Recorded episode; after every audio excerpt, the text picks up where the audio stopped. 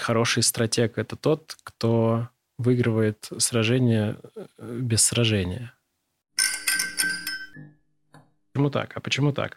То есть здесь так и так и так. И, и, и человек рассказывает, в итоге докапывается до, до глубины, до какой-то вместе со мной. В момент, когда он чувствует, что я не пытаюсь его ни в чем переубедить. Я такой, все, я, я с тобой. Ставь жесткую цель, э, декомпозируй, ставь план, по нему там планово иди. Оно работает, но не, неинтересно уже так.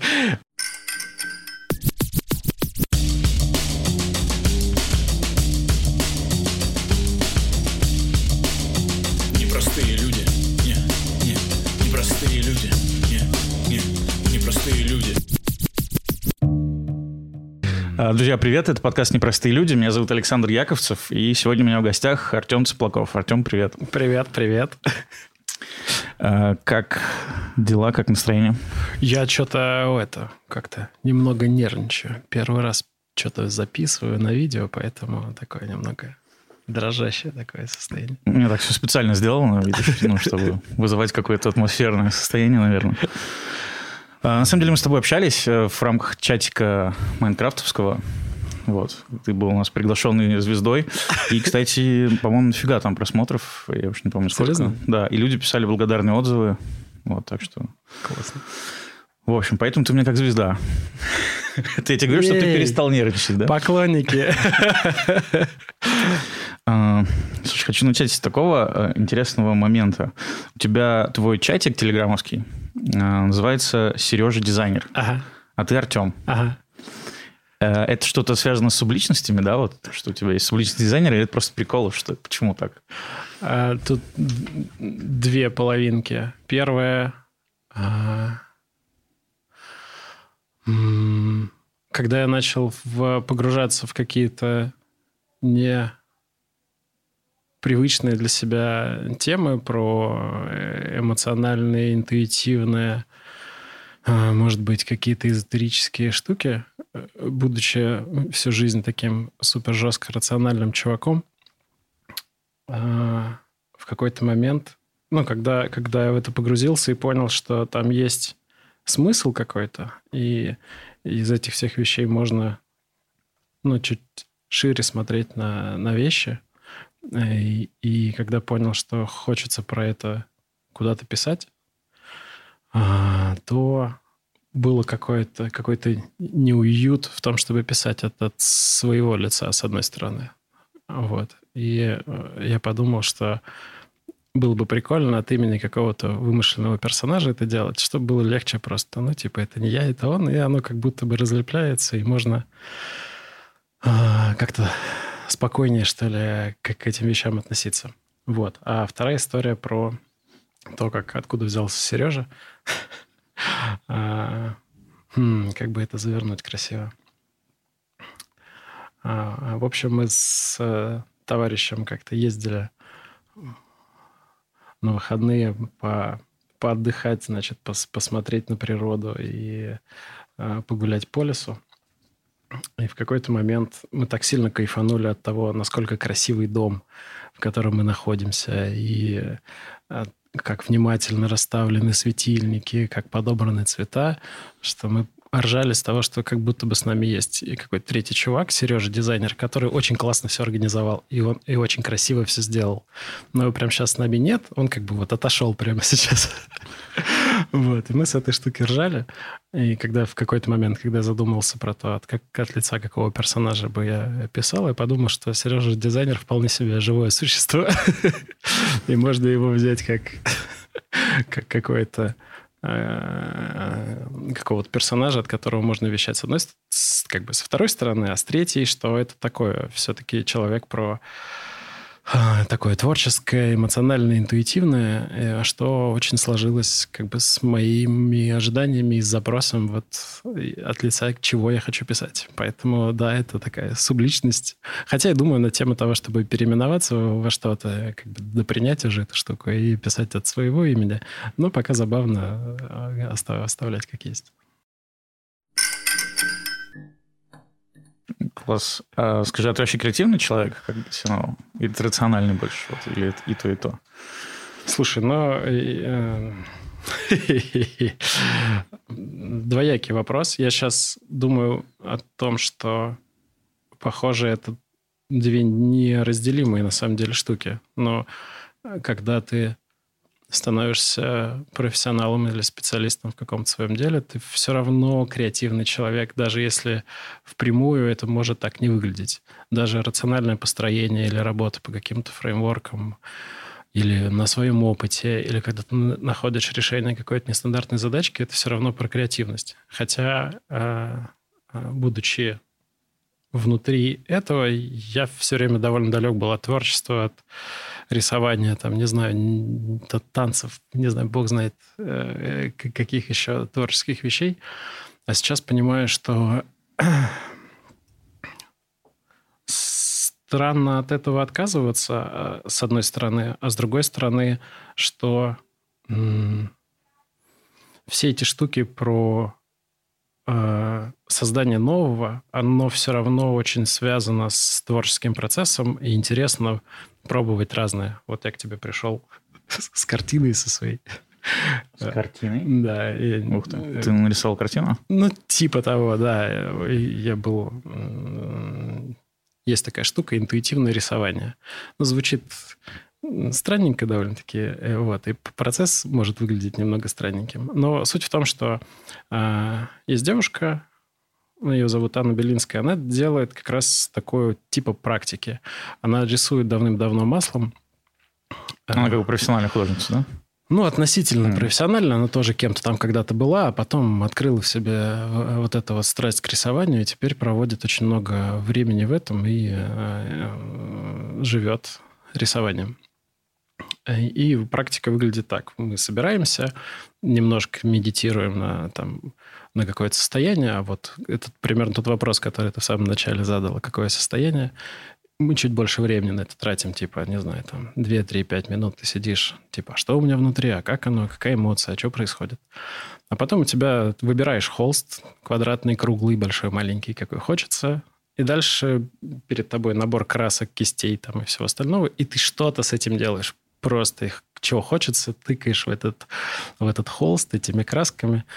А, я никогда маслом не рисовал. Э, параллельно, значит, рисуя, я страдал от того, что не понимаю, там, как эти цвета смешивать, там, и, и я не понимаю палитру, и параллельно был такой голос, типа, блин, давай все бросим. Ничего здесь непонятно, и э, это получается непонятно что. Но когда э, получается вот просто подхватывать вот это внутреннее желание, типа, о, красненького хочется. Такой раз, что-то взял красненькое, что-то там полепил какой-то... Это про что ты прислушался к себе, да? В ну да. Что... чего-то... Да-да-да. То есть ты не рисуешь какую-то конкретную форму, хочу домик, а ты берешь какой-то раз что-то позвало тебя там эту краску какую-то взять. Ты какое какое-то ребяческое, как поиграть, знаешь, как, как из Лего собрать что-нибудь Звучит странное. как-то сложно. Кажется, что вот простой тип, когда решил рисовать дом, ага. кажется, что это просто, да, и ты будешь рисовать дом. А вот так вот просто каждую секунду заглядывать... Для меня скорее сложнее рисовать что-то конкретное, потому что я не знаю, что. Ну, не знаю, вот у тебя здесь карта на столе. Как можно додуматься нарисовать вот эту карту? Она черная, на белом. Это значит, надо, значит, спроектировать сначала финальный результат, потом к нему вот как-то поэтапно идти, что я здесь хочу делать.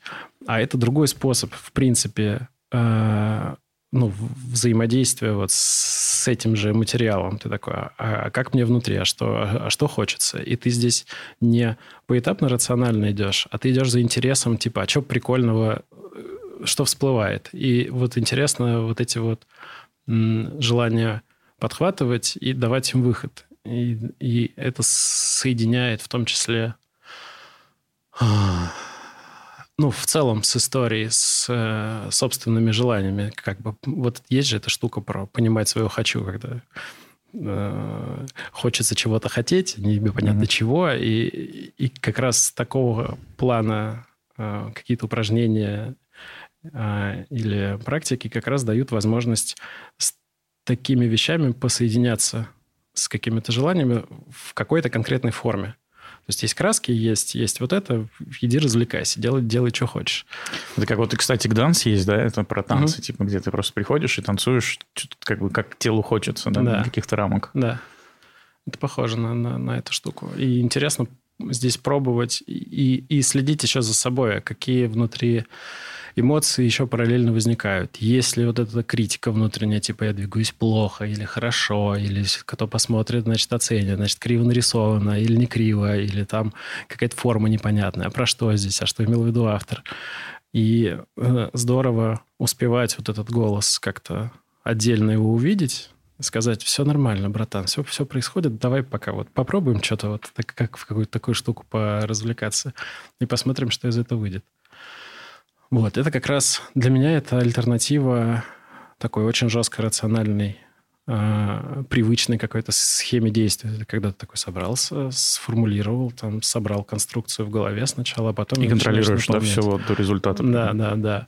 А здесь, так как нет цели финальной, и, и один из приколов в том числе а, кайфовать в процессе, то есть чувствовать вот эту эмоцию, типа нравится, не нравится, хочется, не хочется, если не нравится, то что не нравится. А, и вот, вот эти штуки все исследуют. То есть это такой параллельный процесс многослойный такого исследования, а как мне вот с этой штукой, которую никогда не делал, или она мне странная, или как я здесь оказался, или почему я только что там медитировал, окуривался травками там, или какой-то ритуал там проходил. Это просто интересное такое способ вообще по-другому в какие-то другие вещи нырнуть, посмотреть, как мне там. Вот, потому что это... Это непривычно, это странно, но это альтернатива для меня к такому очень понятному процессу, когда ты какие-то кубики очень ясные выкладываешь. И понятно, как их выкладывать. Я всю жизнь этим там, занимался. То и... есть ты ходишь в такие области, которые у тебя серые были, или ты туда не ходил просто, и поэтому... Ну да, я все время считал такой, типа, я рациональный чувак, я там, значит, э, это критическое мышление. Но как бы оно никуда не делось, но как бы стало немного легче, что ли, или какое-то снисхождение, что ли, уходит из, к вот таким творческим вещам. Я все время делил мир на два, два типа людей. Есть, значит... Э, технари? Да? Технари структурные такие, значит, у которых все параллельно, перпендикулярно, и которые там строят э, какие-то какие вещи. есть творческие, волшебные какие-то э, создания, которые и миры не пересекаются вообще. А сейчас, во-первых, и люди нашлись, которые и там, и там успевают. Совмещают обе роли. Да. И, и, и у них, ну, на них приятно смотреть. вот, и у них получается, и это, это э, как будто больше эмоций из этого можно достать, и гораздо интереснее жить становится. Кажется, я вот что-то подобное слышал, правда, не помню от кого, в плане, сейчас я ну, свяжу, то, что вот рациональная штука, там, принятие решений и прочее, а, это намного меньше по объему, как сказать, вещества, вот если можно так uh-huh. сформулировать. А когда ты принимаешь решение не только как бы мозгом, а всем телом еще вот на, на всем уровне, то как будто бы у тебя эта машинка становится больше, твоя вот это принятие решений. Да, тут прикольная штука есть под этим, что у нас... А, я тут сейчас в такую зону захожу, где я не эксперт, но наша кора головного мозга, которая отвечает за логическое мышление, она позже всех сформировалась. А, а вот эти крокодили, там, ну, то есть... Лимбическая система. Лимбическая да. система и все, что было до этого, она отвечает за как раз за эмоции первично, за чувства. И только на это сверху наслаивается когнитивный такой аппарат. Это первая, первая часть. А второе... А, второе, есть книжка Меценгер, по-моему, автор. «Туннель эго» называется. Там дядька исследует и приводит примеры исследований про то, как люди принимают решения на очень глубоком уровне. И там, короче, в результате там, один из выводов этой истории оказывается, что после принятия решений э, мы сами себе объясняем, почему мы их приняли. Рационализируем, есть, да? Рационализируем впоследствии. То есть типа от непосредственного действия во внешней среде до осознавания того, что это произошло, проходит типа там с задержкой это происходит. То есть это как будто э, мы в этом в компьютер играем, в котором небольшой подлаг такой идет. И вот этот чувак, который внутри сидит и осознает, что происходит, такой наблюдатель, к нему с задержкой все прилетает. Он как в кинотеатре. И он такой, а, я вот поэтому это сделал.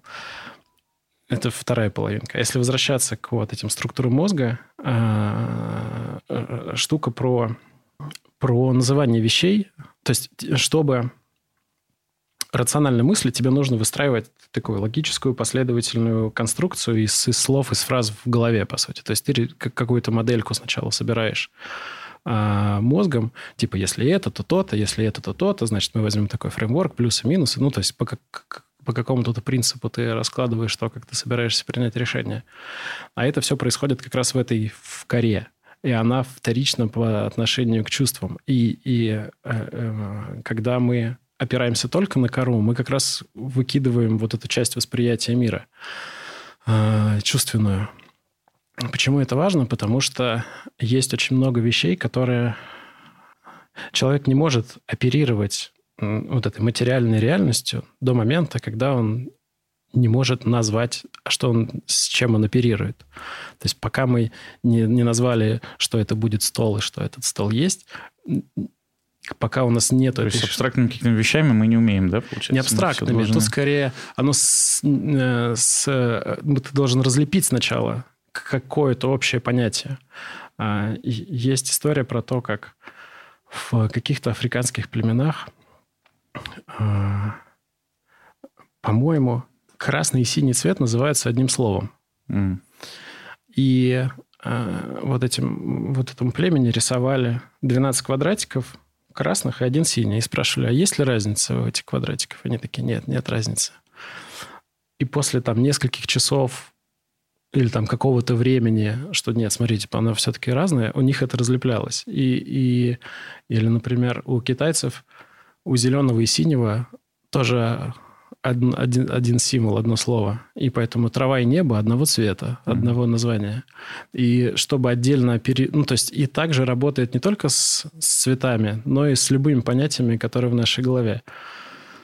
То есть, чтобы начать на это смотреть по-другому, тебе нужно найти различия, в чем это различается, и сделать из этого два понятия каких-то. И, и чтобы вот эту вещь увидеть и почувствовать, что это разное, тебе нужно другие штуки подключать. Ты на логике не всегда можешь до тут доехать. А подключая другие каналы восприятия, а, и какую-то чувственную или эмоциональную какую-то штуку, давая возможность себе а, ну, как-то более отстраненно смотреть на процесс, не, леп, не лепя ярлыки на какие-то привычные, так, ага, стол, стул, стена, все, все понятно здесь. В этот момент ты, ты перестаешь видеть еще дополнительные какие-то слои здесь. Мне сразу, знаешь, идет в, э, в голову образ, э, что, получается, наука, она про это же. То есть, когда ты глубоко начинаешь куда-то смотреть, изучать, вот тогда что это? Про осознанность? То есть, вот это вот разлепление всех вещей, да, и нахождение. Потому что, не знаю, в любой эмоции, в общении может быть, да, там, ты можешь просто серым пятном на это смотреть, а можешь копнуть глубже. Там, угу. там, там не знаю, добро, зло и вот это вот все. А то есть это про количество какого-то времени и внимания, посвященное чему-то? Или это просто про опыт какой-то, чему тебя научили? Мне кажется, это микс. Во-первых, из опыта, потому что в, в профессиональной любой области, а, когда ты находишь какое-то решение какой-то неочевидной проблемы, ты все равно видишь какие-то вещи по-другому, когда, не знаю, ты какое-нибудь стратегическое планирование делаешь или там любую, любую задачу решаешь, ты все равно в момент, когда находится решение, оно может быть в какой-то другой плоскости, что типа, ребята, если мы вот под, под таким взглядом на это посмотрим, то смотрите, оно вообще по-другому, тогда здесь это, здесь это, здесь это, тогда давайте вот это с этим свяжем, и, и вот решение. Все такие, вау, прикольно. И ты не, не можешь, э, мне кажется, то есть либо у тебя какой-то подход есть к этому и фреймворк, что я могу такой, ну, другой какой-то способ э, взять, чтобы на, на эти же вещи посмотреть.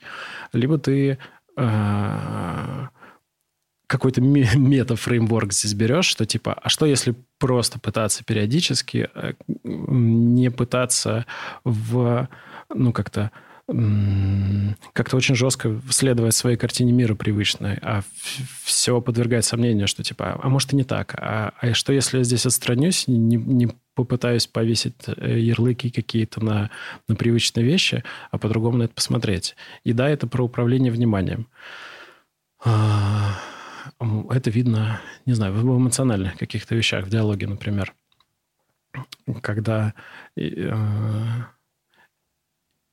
часто бывает на сильных эмоциях можно проехаться в диалоге куда-то очень далеко, и там все наломать, и потом идти разгребать. А в какой-то момент э, я научился или научаюсь в разных каких-то типовых э, в каких-то циклах, что меня что-то зацепило, я куда-то уже еду, и в какой-то момент внутри разговора я понимаю, ага, вот это происходит, а могу ли я вот прямо сейчас сделать что-то по-другому? И, на мой взгляд, эта история как раз про, про внимательность и про готовность внутри вот эту эмоцию разделить с наблюдением. То есть не быть этой эмоцией, а как будто бы еще что-то в этот момент появляется. И тогда есть возможность куда-то в другую сторону разговор повернуть, э, как-то, не знаю, выразить эмоции или что-то непроговор... непроговоренное назвать, да, может быть, может разговор происходить ну, то есть мы можем в разговоре куда-то с тобой двигаться, но при этом я чувствую, например, что что-то что вот не так. И, и вместо того, чтобы дальше продолжать формальный разговор, мы же здесь собрались ради того, чтобы там, не знаю, задачки поставить какие-то или что-то решить. Да. Э, вместо этого обратить внимание на то, что, типа, что-то подожди, мы, кажется, сейчас... И, и при этом мы же оба понимаем внутри этого разговора, что мы не решим сейчас ту задачу, ради, которой мы собрались, потому что меня что-то бесит, там тебя что-то бесит, и мы проведем одну такую встречу, вторую, третью там, и никуда двигаться не будет, пока мы не докопаемся, да, что, а что на самом деле происходит, а что у тебя, а что у меня, почему, может, есть какие-то болезненные или важные вещи, которые мы почему-то не, не выгружаем, потому что ну, не привыкли или там почему-то так не, не работает. Очень крутая мысль. Получается, что у нас с тобой э, помимо разговора есть какие-то вот более такие мысли важные и глубокие, что называется. Просто мы их не всегда озвучиваем. То есть мы в разговоре можем какие-то по поверхности, да, что-то летать, вот, ну, как бы, и не всегда, получается, даже это можем осознавать. Да. Ну, там есть э, контекст, да, почему мы здесь собрались, что происходит. И есть подтекст еще внутри э, разговора, а, а, а что я ну, транслирую параллельно еще э, вместе вот с этим функциональной, с этой беседой, с, с очень конкретной, которая у нас происходит. Вот, не знаю, я мог бы сейчас быть в каком-нибудь там разозленном, например, состоянии и сидеть и беситься на, на любую фигню, но при этом продолжать вроде как улыбаться и говорить. И ты даже... А я бы считывал, наверное, что тебе некомфортно, но я думал, да. как это ошибка восприятия, что я думал, это из-за меня. Например, да. Да, и я бы тоже на это как-то реагировал. И получается, да. мы обсуждаем то, что да. мы даже не обсуждаем. Да. Вот. Mm-hmm. И это может и не очень видно быть, но при этом и ты чувствуешь, что какая-то что-то вот не то происходит. И, и я могу, я могу и осознавать это, это внутреннюю какую-то э, эмоцию, а могу не осознавать. Или я пришел, не знаю, тебе доказать что-то. И, и все. И вот у меня позиция, что я тут, значит, э, за правду, и я сейчас точно должен тебя убедить. И я любую часть нашего разговора все равно буду туда возвращать. А ты будешь сидеть и, и такой, типа, что тут происходит, почему я здесь оказался, что это за разговор, но при этом мы можем это так до конца разговора и не назвать, и выйти из этого э, оба недовольные какие-то, что, блин, как-то странно поговорили. Слушай, у меня вот тогда личный вопрос. Я, я часто, вот ты сейчас рассказываешь, я, я, я вспоминаю себя, я часто там с друзьями или с кем-то на какую-то тему, я прям начинаю спорить. И mm-hmm. моя главная задача то есть, знаешь, это, наверное, может быть какая-то сильная сторона и слабая одновременно. Потому что я там начинаю по какую-то тему исследовать ее с этой стороны, снизу, сверху, там, со uh-huh. всех сторон, приводя супер крайние примеры, и всех это прям раздражение вызывает. Ну, типа, мы говорим об одном, а ты тут на крайности. Uh-huh. А я, типа, специально перехожу на крайности, чтобы доказать, потому что там, типа, на этих точках, экстремумах, там, типа, виднее вот это uh-huh. вот. Но потом я просто вот задним числом, я же такой думаю, а нафига вот это все? Uh-huh. Вот как, как, во-первых, себя ловить в нужный момент, вот как ты сказал, у тебя получается, и вообще, что с этим делать? То есть, понятно, что это, как бы, наверное, на этапе развития, там, не знаю, молодости, там, это норм, молодые и горячие. Но кажется, что уже с возрастом нужно вот мудрее к этому. Где черпать мудрость? Мне сложно про это говорить, потому что э, я всю жизнь, мне интересно было... Э, мне не так интересно спорить и убеждать, только если прям это какая-то точка, где мне прям что-то очень важное. Чаще всего это органически происходит. Мне скорее в споре интересно... То есть в момент, когда я понимаю, что есть барьер какой-то, что мы в одно и то же бьемся. Я с какой бы стороны в эту штуку бы не зашел, даже если я понимаю, что я прав по какой-то причине. Я такой, нет, я тебя все-таки сюда дотащу, приведу, и, и ты поймешь, ну, это, это прав ты или нет. И, и это странная, с одной стороны, позиция, типа, действительно, ради чего это все, все происходит. То есть в момент, когда я беситься начинаю сам, я такой, окей, стопэ. А, типа, куда мы, куда мы идем, зачем, что. И э, мне нравится в этот момент убирать свою позицию, откладывать вообще. Я такой, окей, я знаю, что я прав, есть миллион причин и там способов про это поговорить, но человек вообще не со мной. Ну, то есть он такой, ни один заход мой не воспринимает. Такой, понятно. Но при этом я понимаю, что если через какую-то дорожку я могу его туда привести, то мне хотя бы надо понимать, а он где вообще находится. То, что он рассказывает, это про что? Я тогда, окей, ладно, я могу свое вот это желание куда-то там притащить, э, убрать в сторонку.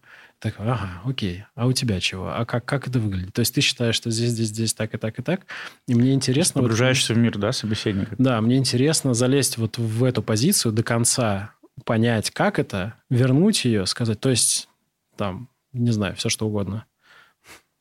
Не знаю про что. А, не будем про, про политику, наверное. Закидываю все. Нет, у меня там нету. Вот, и... Да, на самом деле, и про политику тоже. Все равно э, интересно понять тогда, а как оно у человека устроено, и я тогда в этот момент могу понять, и возможно, не всегда так работает, но иногда можно увидеть какую-то логическую несостыковку. Я такой, хорошо, а как у тебя устроено? А как здесь? А как здесь? А почему ты так решаешь? А почему так? А почему так? То есть здесь так и так и так. И, и, и человек рассказывает, в итоге докапывается до, до глубины, до какой-то вместе со мной.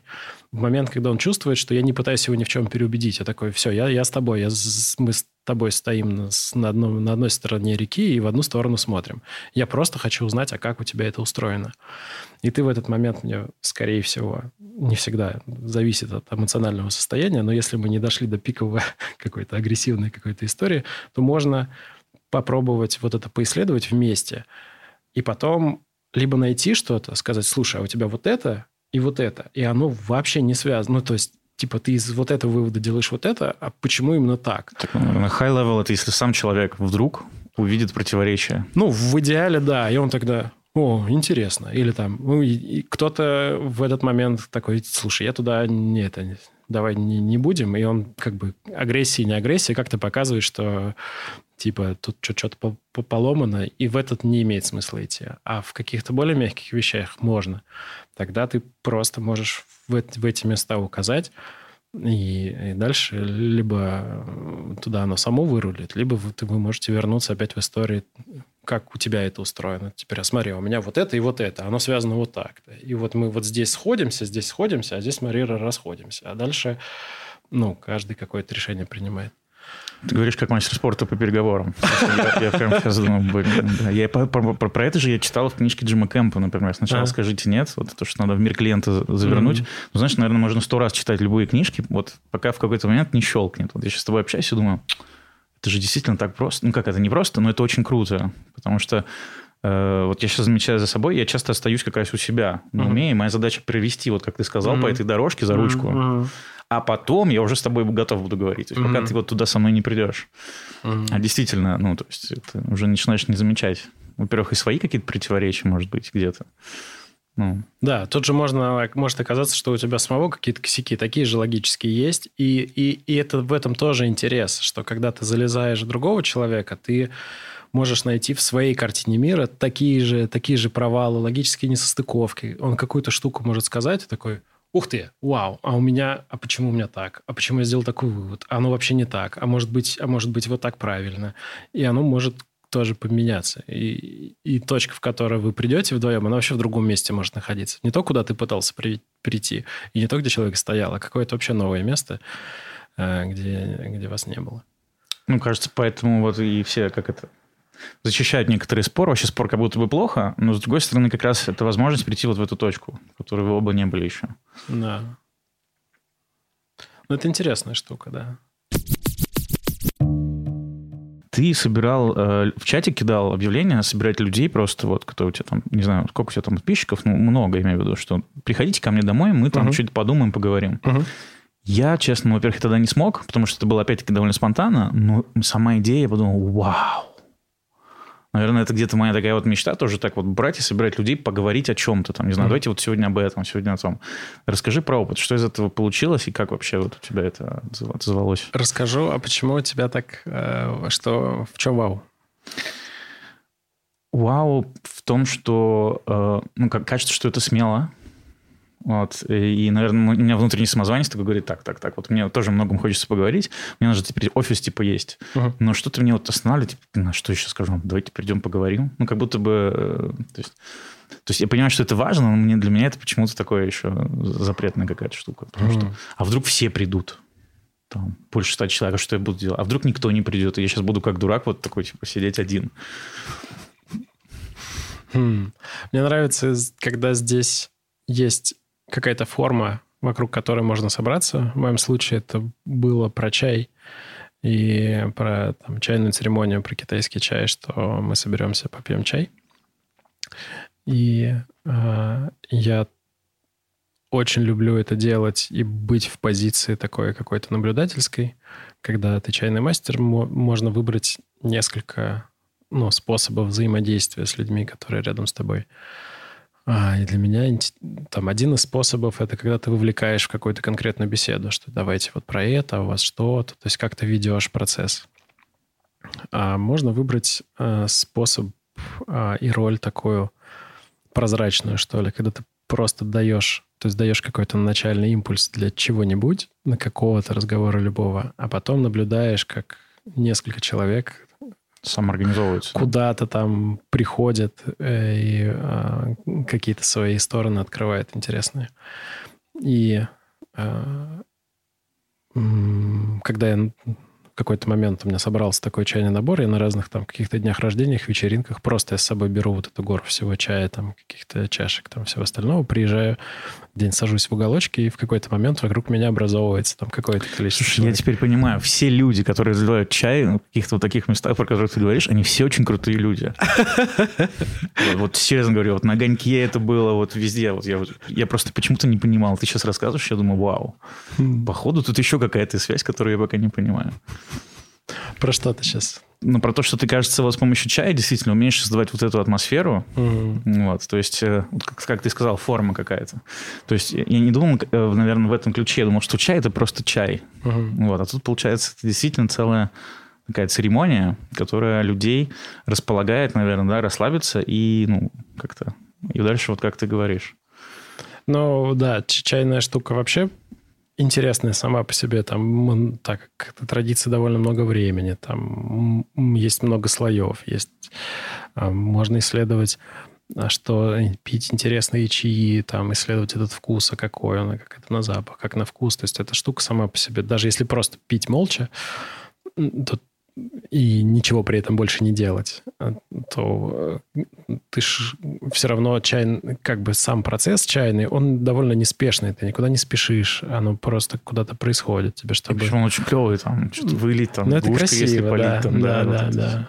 Там можно какой-то тоже сюда эзотерики намешать, но я довольно далеко от этих энергетических штук чайных э, нахожусь. Мне всегда чай был скорее какой-то прикладной такой историей. Прикольно, красиво попить чай. Ну вот. И а, там в чае есть разного характера. То есть не всегда это церемонии. Ну, то есть мне не очень нравится... Сейчас попробую это собрать. А, это вроде бы церемония, но там ритуальности какой-то в целом нет. То есть э, мы не там не знаю, не поем мантры, там, никакие штуки не делаем. Просто сам процесс за счет того, что чай нужно настояться. Чтобы чай хорошо раскрылся, тебе нужно правильно подобрать температуру воды для определенного чая. А, его вкусно пить, когда у тебя разогретая посуда, поэтому ты сначала наливаешь кипяточек, потом ее сливаешь, потом наливаешь там, ну, там, какой-то процесс происходит. И он сам по себе Сейчас, такой... на термос, да, чтобы это все... Отдельно, да, угу. термос. Ты, ты куда-то двигаешься, и сам процесс, он никуда не спешит. Есть даже какая-то, по-моему, китайская поговорка, что... Чай не любит суеты или что-то такое, да? Там? Э, а мне понравилось. По-моему, есть такое, да.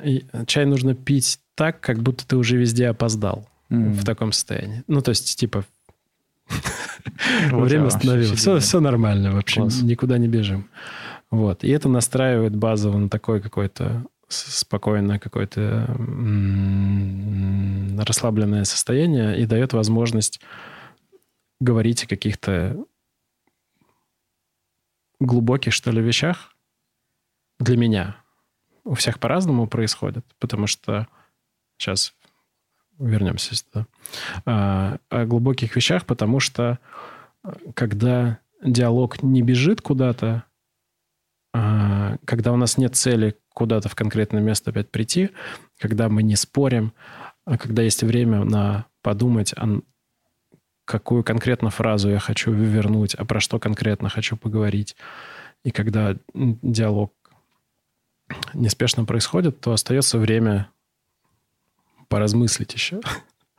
вот. И, и тогда то, что происходит внутри этого разговора, оно может быть какое-то очень красивое само по себе. Ты можешь оказаться в местах, где ты не мог бы оказаться просто э, пробегая по как, какому-то, не знаю, плану задачи там. И, и вот. И поэтому я выбрал для себя чай. Разные ребята. То есть сейчас в, у друзей, знакомых тоже Сейчас время такое какое-то на соединяться. Очень много народу уехало, кто-то остался. И очень приятно, когда можно дотронуться до каких-то близких по духу людей. И периодически какие-то сборища, там какие-то гости, какие-то тусовки, там шашлыки, не шашлыки, там какая-то такая штука происходит. И мне э, захотелось в какой-то момент поделиться со своим состоянием. Я там через пару недель э, сначала того, как мир наш перевернулся, понял, что я более-менее в устойчивое состояние попал и, и спокойное. И, и людям важно с этим соприкасаться тоже. И кто-то приходил и на выходе рассказывал о том, что как круто, что ну, вот эти там 3, 4, 5 часов я вообще не думал о ну, не тревожился, не, не думал о том, как все плохо, а мы какими-то другими немного вещами занимались, и это ценно очень было. Поэтому... То есть сработала, да, вот эта цель поделиться состоянием? Но она как бы внутренняя у меня была какая-то, я ее не декларировал в явном виде, не очень, как бы мне не очень важно было про это говорить, скорее хотелось во-первых, дома людей каких-то собрать. У меня никогда не было какого-то большого количества гостей, когда я был маленький. У нас почему-то тоже не было принято звать к себе там друзей. И родители все время так, так, ну если кто-то идет, ты, значит, заранее за заявку там, заявку отправь, подпиши, печать поставь. Поэтому почему-то не приветствовалось. И это тоже один из способов для меня, меня самого поисследовать, а как мне с тем, что у меня есть люди, которые в моем доме оказываются, что, возможно, это незнакомые, какие-то люди, которых я никогда не видел. Есть, а, там, у меня не так много подписчиков, что-то типа человек 200, ну, не знаю, примерно половину из них я людей этих там, не знаю, не видел никогда. И было интересно и такое предвкушение такое, вау, прикольно, а кто придет, а придут ли, а, и здесь не было вынужденности какой-то. То есть я не ждал, я не ждал результатов никаких. Придут, придут. Нет, нет, я все равно посижу, попью чаю, мне все равно в этом хорошо. Или не попью, займусь чем-то другим. Поэтому а, и, и хотелось форму такую сделать, которая позволяла бы это делать не напряжно еще и для меня самого. Поэтому, поэтому там и было. Приходите в любое время, там, и в итоге у меня периодически там кто-то в два ночи просто звонил, такой, я приеду. Я такой, прикольно, приезжай. Я как раз не сплю. И вот мы что-то сидели, разговаривали. Периодически там по 4-5 человек э, собиралось. Эта штука продлилась там недели две или три, наверное. Потом я у самого как- как-то пропало немного желания, захотелось приостановиться. Ну, как-то оно тоже органически так за, закончилось. Не знаю, может, буду продолжать, потому что понравилось. Um, Ответил я на твой вопрос? Да, да, ответил. Мне очень приятно слышать, что у тебя штуки органически идут. ну, как-то, знаешь, без напряжения. Потому что вот у меня часто бывает, я себя как-то вот ставлю в рамки. Вот, например, у меня сейчас это... Я взял себе слот на Босфор переплывать. Угу. Типа давно мечтал, и тут все сложилось как-то. Вот и выиграл это там, типа, за 4 минуты надо было успеть там оплатить, там, типа, все такое. И вот сейчас я хожу на тренировки, раз в неделю плаваю в бассейне по 3 километра, и периодически думаю, я бы мог сейчас, например, вот лежать там, что-нибудь думать, читать, а я тут сейчас фу, плыву. Ну, то есть еще раз это задумываюсь, для чего это все. А как ты себе объясняешь, для чего? Вот не знаю. Наверное, знаешь, как-то я часто куда-то подписываюсь, то есть я действительно этого хочу. Ага. Вот, но когда в процессе это идет, ну, иногда я это делаю как бы стиснув зубы и вперед. Ну, то есть не, не знаю, вот это вот органически или нет, получается. Но потом мне нравится. То есть я точно пойму, что я кайфану от этого процесса. Ага. Вот. Это такая, знаешь, как бы внутренний нытик небольшой есть, но как бы я все равно делаю. То есть я немножко ною в себе, но делаю. У меня тут двоякая штука, что в какой-то момент я понял, что мне вот на воле, на такое довольно сложно делать вещи в целом.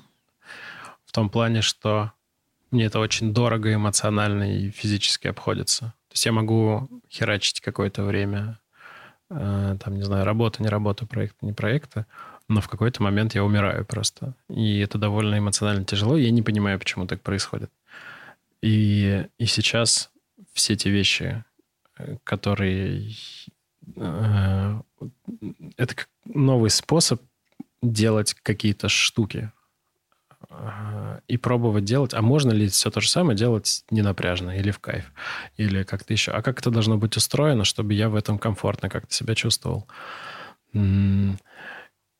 Сейчас я нахожу то, что все равно то есть я качнулся из истории, когда я прям ставлю цели, к ней целенаправленно, значит, фигачу все ради победы, а, к тому, что у меня, ну, мне довольно тяжело так делать. То есть есть люди, кто предрасположен, не знаю, у них там как, какой, какие-то такие контексты сложились, что им легко так, такие штуки делать. И они Ставить, достигать, типа? Ну, типа того, да. Такая очень хорошо прокачанная достигаторская. Как это достигаторство, такая, да. Вот это, это вот. такая штука, да. Угу. Вот. У меня не всегда это работает, и мне сейчас интересно найти, а можно ли по-другому? Потому что, а если можно? А если можно, значит, чтобы мне еще внутри было всегда в кайф и хорошо, и оно чтобы еще и получалось. И это такая гипотеза. а можно ли так жить? Частично, оказывается, можно. Сейчас я пробую, можно ли это в проектной работе как-то так сделать. Ну, типа, а, связано... Можно я так да. тебе понакидываю? Давай. Э, потому что мне это очень сильно отзывается. Ага. Э, но э, часто вот люди вокруг мне говорят, а какая у тебя цель? То есть как бы звучит, как будто это такое бесцелье. Вот это бесцелье или что это? Цель в чем? Ну, то есть как, не знаю, а, вот а, давай так, противоположно достигательству. Достигательство – это когда ты ставишь какую-то цель и к ней идешь. Угу. А тут кажется, как будто ты просто идешь и смотришь, что, что там, типа, о, вот это прикольно. Угу. То есть ты как бы не заранее выбираешь, как будто бы, а ты угу. немножко как бы потечешь по течению, но это не в плохом смысле, как угу. бы плыть по течению. Мне кажется, это опять гипотеза. Надеюсь, что так работает. Я это исследую сейчас. Слава богу, э, мне получилось это подкрепить какой-то китайской мудростью. В даосизме есть штука про... Э, и из даосизма выросло довольно много управленческих, например, э, вещей в китайской ну, парадигме мира, не знаю, что-то такое. Есть какие-то принципы того, как император должен принимать решения, там, или как, как быть э, классным советником у императора, или э, как э, вести там какие-то там э, э, деловые там какие-то переговоры и продавливать свою точку зрения. И там про то, что э, хороший стратег это тот, кто выигрывает сражение э, без сражения. Ну, типа, если ты можешь не не идти в прямое столкновение с противником, а как-то поломать их волю на уровне каком-то переговорном или ну, какими-то любыми другими способами, то это лучшая победа. И поэтому хороших стратегов не видно, там нет геройства. Это просто штука, которая как будто бы происходит сама собой. И, и, и они опираются на ну, одно, один из примеров, что если ты нашел себя там в середине лавины, то уже поздно что-то делать. Ну, типа, ты уже в середине лавины. Да, ты можешь, значит, стиснув зубы, идти геройствовать, там, бросаться грудью и э, что, что в этот момент уже поздно принимать решение на самом деле. Что хороший стратег – это человек, который ищет предпосылки, который внимательно слушает то, что происходит, который может какие-то какие тренды, какие-то вещи, которые только появляются, успевать подхватывать и создавать для них какое-то плодородную какую-то почву, и тогда в момент, когда лавина случается, ты уже ничего не делаешь, потому что она уже происходит. И ты поработал... Ты все, что мог, уже сделал, получается. Ну, да, ты, ты работал все это время до, и, и так сложились обстоятельства, что оно происходит. И, и это не бесцелие. А, скорее здесь интересно про какое-то состояние, что ли, говорить? То есть а в каком я состоянии хотел бы находиться или примерно в какое место я хочу попасть, но не жестко его описывать. Не знаю, хочу дом на берегу моря, там, с собакой, с двумя детьми, там, бла-бла-бла. Бог его знает, будет ли у тебя двое детей, будет ли море там. Но то состояние, которое я хочу получить внутри этого, а как мне должно быть? Комфортно, безопасно, там, с любящими людьми рядом, там, как-то еще. А что мне важно? А, и фокус на состоянии и на состоянии а, места, в которое я хочу попасть, он здесь ключевой. И тогда все эти, вся эта внешняя оболочка, она расслабляется. Тогда, тогда может быть и не дом, там, не знаю, квартира не на берегу моря, а там у озера или на океане, или там еще где-то. И, и, и здесь тогда, ставя в цели себе какую-то штуку состоянческую, а не внешнюю жесткую, сильно мягче процесс происходит. Ты тогда подхватываешь те вещи, которые такой, о, а это, мне кажется, введет в нужную сторону. Я не знаю, что из этого получится, но это, кажется, про то притягиваешь, ну, начинаешь углубляться в эту штуку. А, она начинает как-то там формироваться и куда-то тебя приводит. И это это опять, да. Хочу история... сказать, вау. Это интересно попробовать в это поиграть, потому что э, все мои там 30 с копейками лет э, мир всегда говорил про другое. Типа, ставь жесткую цель, э, декомпозируй, ставь план, по нему там планово иди. Оно работает но не, неинтересно уже так. Или, может быть, э, тут история не про неинтересно, а про то, что, наверное, есть люди, у которых очень хорошо это получается, и им не нужно другие способы сюда и они транслируют это как бы для них это естественно. И мог, говорят, да. повторяйте за мной, у вас все будет да, хорошо. Да, да. А здесь история, что оказывается есть какой-то другой поток мышления и подхода вообще к э, решению задач, э, который не особо-то транслировался всю жизнь. И есть довольно много народу, которые как-то так жили или живут. Гуманитарий технари, да, в каком-то смысле? А, ну, да. я бы туда не пошел, но... Я так, как две категории, которые вроде как бывают. Ну, давай не про них сейчас я еще спрошу тебя. Получается, следствие вот того, что ты сейчас сказал, что сейчас счастье, оно как бы вот, вот сейчас может уже быть у тебя. Если ты хочешь какое состояние, то, mm-hmm. по идее, ты можешь уже сейчас над этим прям работать. Не ждать, пока у тебя там будет миллион долларов, дом на море или что-то еще. Ну, похоже, что так. Эм, ну, про это... Ну, это про контроль в том числе, что на самом деле мы не особо-то контролируем э, все окружающее. То есть мы можем ставить планы какие-то... Э, 23 февраля на 24 чего-то одно, значит, себе запланировать, а потом проснуться вообще в другом мире.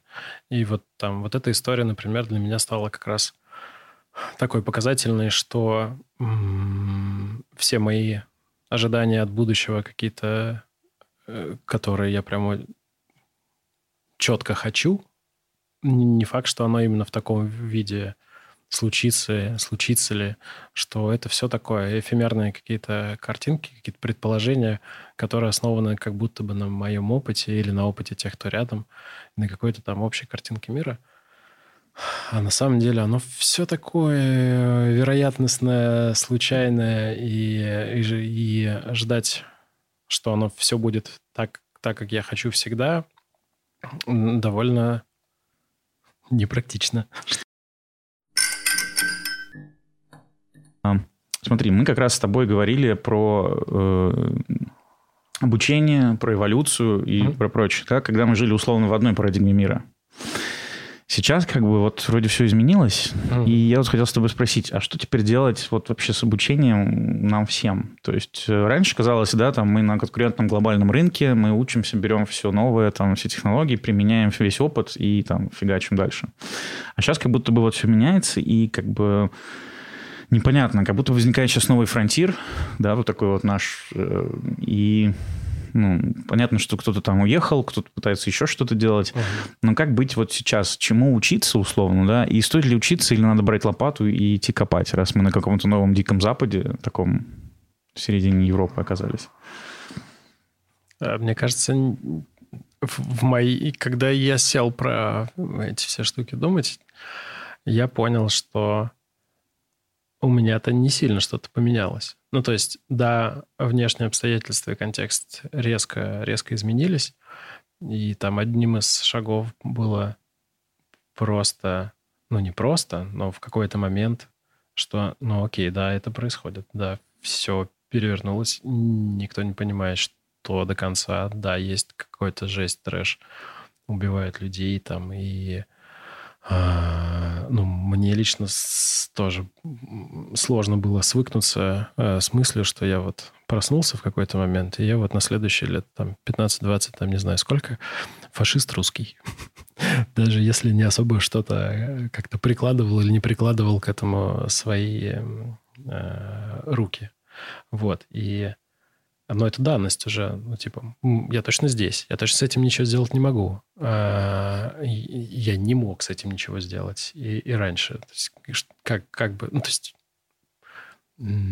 пытаться э, вернуться в прошлое такое, вот здесь я бы, там, не знаю, вышел бы или там что-то еще по-другому сделал. Но фактически же это все равно системные, очень крупные такие какие-то истории, на которые э, не сидя внутри системы, наверное, вряд ли как-то можно повлиять. повлиять. Ну, это такое, это тонкая грань, тут можно, это, можно глубокий холивар из этого развести. Вот, для меня важное вот что было как раз, что э, в каком-то, какое-то интервью я слушал, и там, по-моему, с Равином, и он сказал интересную вещь, что, типа, сейчас время выбирать по ценностям и по миссии. Мне миссия как слово не очень нравится, но хочется, захотелось докопаться до внутренних каких-то... Миссия, а... значение, что я несу в этот мир, как бы, Ну, типа, я тут зачем вообще оказался? Как я себе объясняю? А что я тут делаю вообще? Чтобы, чтобы что это все? Я вот свою жизнь ради чего проживаю или хочу прожить? А я зачем здесь оказался? А что я хочу построить? Или что я хотел бы сделать лучше? Если в эти вопросы поуглубляться, не так. Я в эти вопросы поуглублялся и нашел э, какие-то очень базовые какие-то ценности там про безопасность, про здоровье, про, про заботу, про, про какие-то ну, очень абстрактные понятия, но которые, которые валидны, несмотря на время и пространство. вот. А эта штука у меня проросла, например, мы делал одно упражнение, когда нужно представить себе мир через тысячу лет.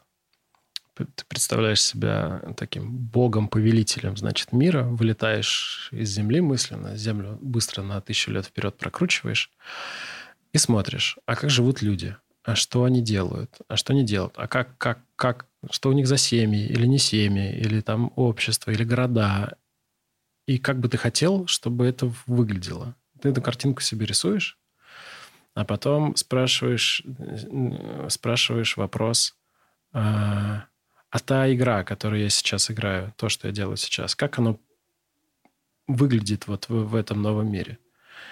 То есть это спустя, когда спайнет в прошлое, или это про... про в то... прошлое, в, теку, в текущую точку, вот прямо mm-hmm. сейчас. Вот та жизнь, которой я живу сейчас, то, что я делаю прямо сейчас, во что оно превращается через тысячу лет. И когда я на это посмотрел, я такой, окей, но через тысячу лет точно нет моих детей, моих внуков. Не факт, что есть мой род вообще. Если я строю какой-то бизнес, то не факт, что он там окажется тоже. И, и важными оказываются вещи тоже, опять какие-то очень сильно банальные про, про э, то, ну, хочется, чтобы люди были -то опять здоровые, добрые, хорошо друг с другом разговаривали, э, умели работать со своими эмоциями, там, и чтобы, не знаю, не было насилия, какие-то какие такие базовые штуки. И в этот момент я понял, что в целом-то этот мир я приближаю каждым своим действием в реальности вот в этой прямо сейчас, через любой свой разговор, любое свое взаимодействие. Нахамить таксисту или там доброе слово ему сказать, или как-то с партнером со своим поговорить, или, или с друзьями, или с собой поработать так, чтобы э, как-то ну, не причинять вреда себе или не причинять вреда э, тому, кто рядом, каким-то своим близким или друзьям. Вот, это первая часть. А по, по, похожую штуку я сделал мысленно перенесся на тысячу лет назад. Я все еще отвечаю на вопрос про обучение.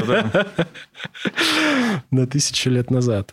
И представил себе, что был же какой-то мужик, мой предок, какой-то, какой-то дядька, или, не знаю, парень, или не знаю кто. И вот он сидит у себя в избе, и вот он чего хочет для своих детей.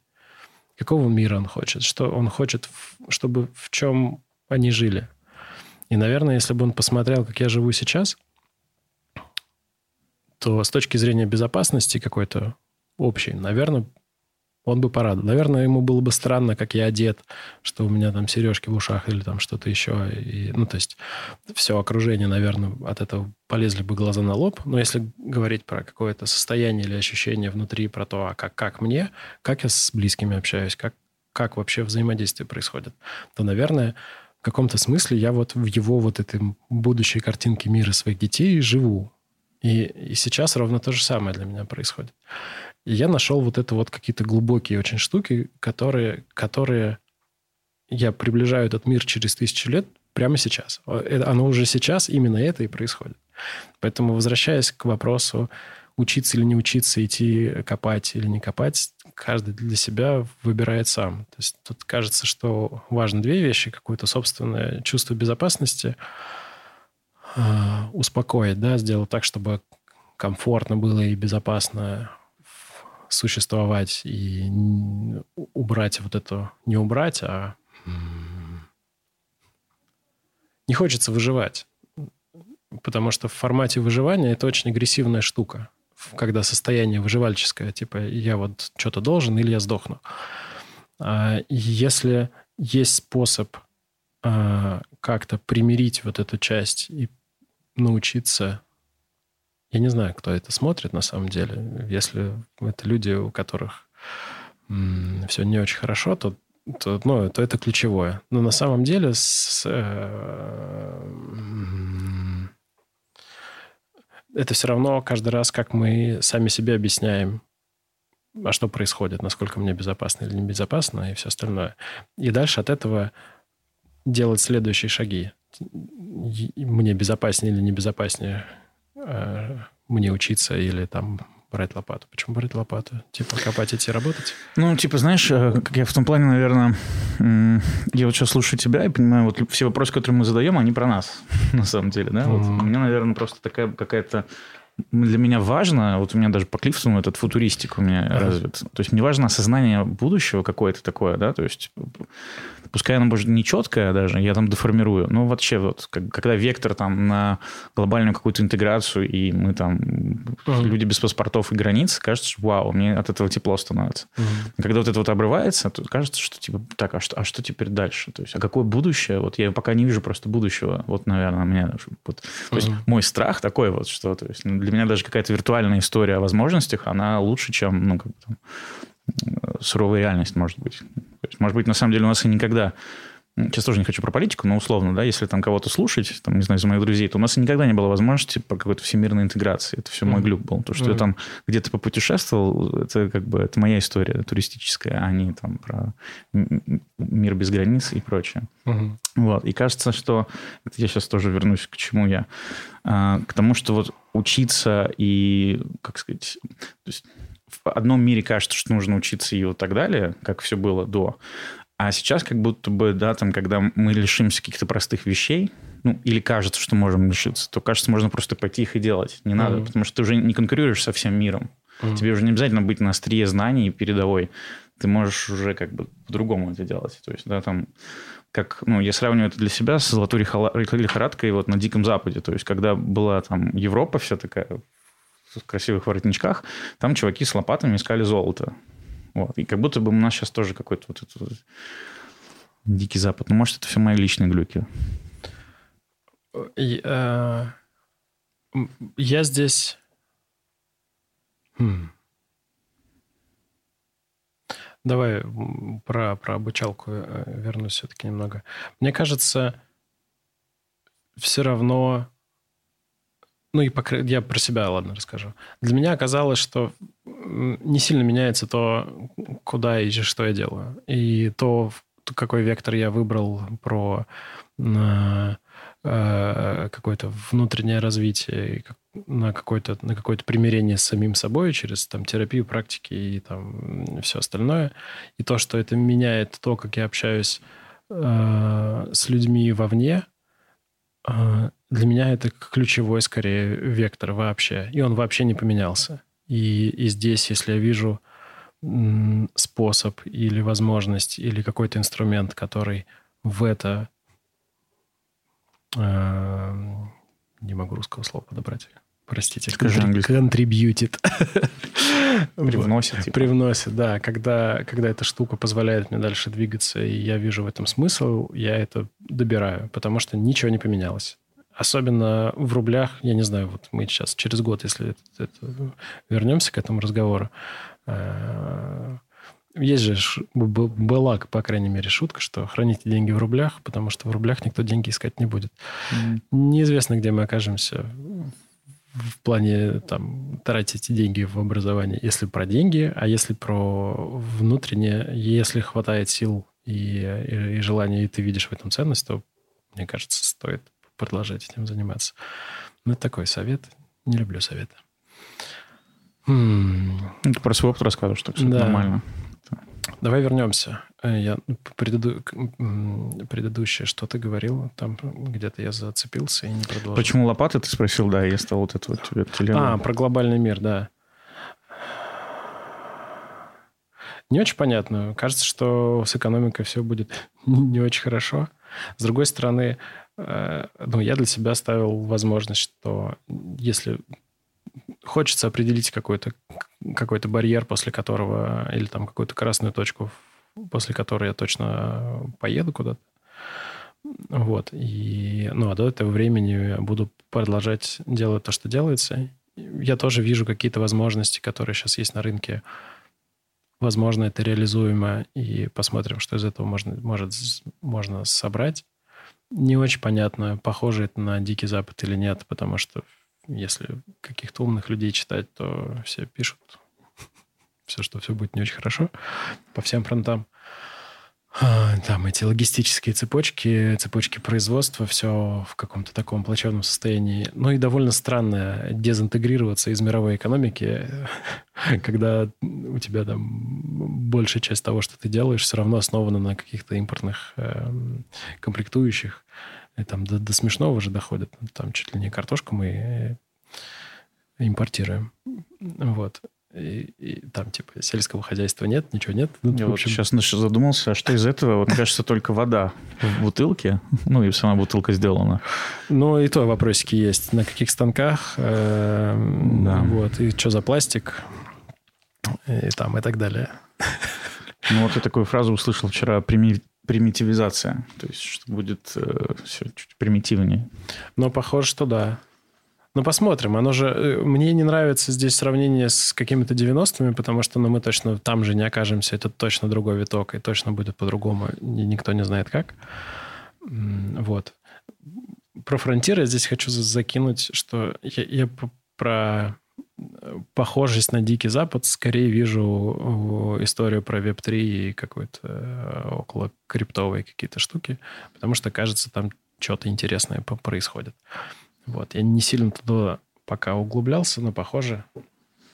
Э, у меня есть прикольно. свеженькая история на, на эту тему. Э, я вчера общался с товарищем, и он мне показывал такую штуку. Она сделана ну, как приложение, mm-hmm. называется что-то Степ, что-то там про... В общем, там смысл такой. Ты покупаешь кроссовок, а, я, вот, ну, типа за полторы тысячи долларов, и потом ходишь в нем. А ходишь буквально со своим телефоном. Uh-huh. Вот, и он тебе начисляет какие-то деньги. И вот товарищ мне рассказал, что он там вложил э, пять с половиной тысяч баксов, а, и уже сейчас, вот за вчера он прогулял вечером и заработал 172 доллара. Ну, потому что там и курс растет этой обуви, ага. и ты еще нагулял как бы. Ага. И вот это вот, конечно, с, э, с как это матч, ну, как Пикабу, э, Пикачу, точнее, вот эти все были истории, ловили. То есть смесь вот этого чего-то виртуального такого абстрактного с реальным миром, кажется, вау, вот эффект сам происходит. Это прикольная штука, мне кажется, их все больше будет. Я вот думал недавно про то, что странно, что э, там в каких-то рабочих историях так мало игры когда ты ходишь в офис э, пятидневочку или не ходишь, или там на удаленке это делаешь, но все какое-то слишком серьезное. При том, что классные вещи, они вот как бы про внутреннего ребенка, да, когда да, ты делаешь. Вот да. ты сегодня рисовал, говоришь, да, да, класс. Я вот подкаст записываю, тоже, знаешь, вспоминал, откуда у меня это. А я в детстве играл в диджея. Я вот на магнитофоне, кассета заканчивался, я что-то ага. говорил и включал следующую. Класс. То есть, по сути, это у меня тоже возврат вот ага. к чему-то такому детскому, и в этом куча энергии. Mm. И действительно для меня тоже загадка, почему люди это не используют. Почему, да. наоборот, слишком серьезные должны быть? Да, да, да. Ну вот как-то такой мир сложился, но я такой, а было бы прикольно, если бы ты, ходя на работу и делая какие-то, ну там, Э, конвейерные или не очень вещи, или занимаясь каким-то трудом, параллельно бы еще в какую-нибудь ролевую игру, знаешь, играл, развивал какого-нибудь своего персонажа, и это была бы какая-то мета-игра внутри компании, например. Когда хочешь играй, хочешь не играй. Но если играешь, будет весело, прикольно, там какие-нибудь, не знаю, ачивки, квесты, там, да бог его знает что. Возможно, это могло бы быть более э, весело и интересно, делать ровно все то же самое. Ну, то есть, типа, работа от этого не меняется, просто тебе там какие-то эти штуки прилетают. А, давай подумаем, а Google не идет в этом направлении? То есть кажется, что они вот, ну, Google, Apple я такой условный называю. То есть они уже сделали, по крайней мере, офисы не похожие, да, на какие-то там обычные коморки или что-то. То есть они как-то там сделали комнату игр, можно mm-hmm. поспать, там сделать какие-то сайт-проекты. То есть как будто бы они туда уже идут, но еще вот к, этой, к игре к игре не пришли. Или Интересно. там какая-то сложная игра, которую мы не знаем. Mm-hmm. Вот не знаю, например, давай так, сделать крутой iPhone. Это игра? А ты смотря как к этому относишься. В этом же фишка. Наверное, в какой-то момент кто-то, создавая эту штуку, кайфует. Когда решаешь задачку, кайфово. Когда ты смог, не, не знаю, как, как, какие задачи решали, не знаю, инженеры или там креативные какие-то команды, которые это собирали. А, это же все равно момент, когда такой, блин, это то самое, что я и хотел. Оно хоп и сложилось, и это, и это очень красиво если там игра, ну, для кого-то есть. И у меня есть э, предположение, что часть предпринимателей или людей, занимающих какие-то топовые или не топовые позиции, на самом деле внутри в это играют, на самом деле. То есть, типа, я не знаю, получится или нет, но типа, а, а давай я просто сделаю вид, что вот это просто все происходит, и подходят к каждому своему решению – в ощущении, что я просто в это играю. Ну, типа, если в этом мире можно делать все, что хочешь, то, типа, почему бы и не поиграть, значит, в человека, который создал, э, не знаю, летающий небоскреб. Почему бы его не собрать такое? И раз, и оно начинает получаться. Я не знаю, что там у Маска в голове, я его не, там, не, не слушал. Никогда. Потом они эту игру рассказывают инвесторам, и если инвесторы хотят в это поиграть, да, условно. Да, но там же фишка замыкается. в том, что ты очень серьезно все равно должен играть в эту игру. Ну, то есть это такая тоже разлепление. Ты внутри играешь, а снаружи ты такой, я прям, прям очень серьезный бизнесмен. Мы прям летим на Луну. Все это зуб даю. А внутри такой, вы че? Ну, это звучит так, что, да, вот я, как бы получается, что в игры играют, но нельзя в них играть публично слишком явно. Угу. Люди не готовы. То есть в целом вот есть угу. такое ощущение, как нужно себя вести. Угу. То есть как нужно себя вести там в школе, там, сидеть тихо, там, да, что для детей как бы ужасно не свойственно, но их заставляют там или там ходить на работу, сидеть с 9 до, до 18, там, mm-hmm. не знаю, вот, вот, вот, вот прям надо. Собирать конференции, чтобы там сидели и обсуждали.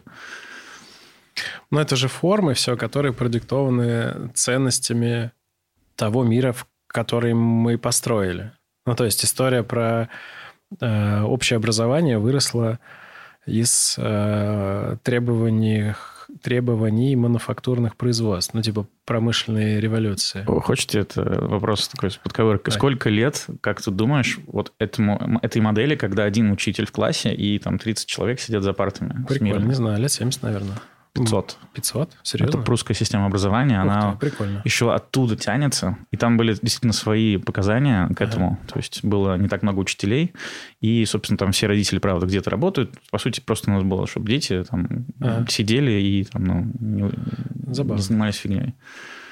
Ну, тут же тоже каждый раз эта история про что-то новое.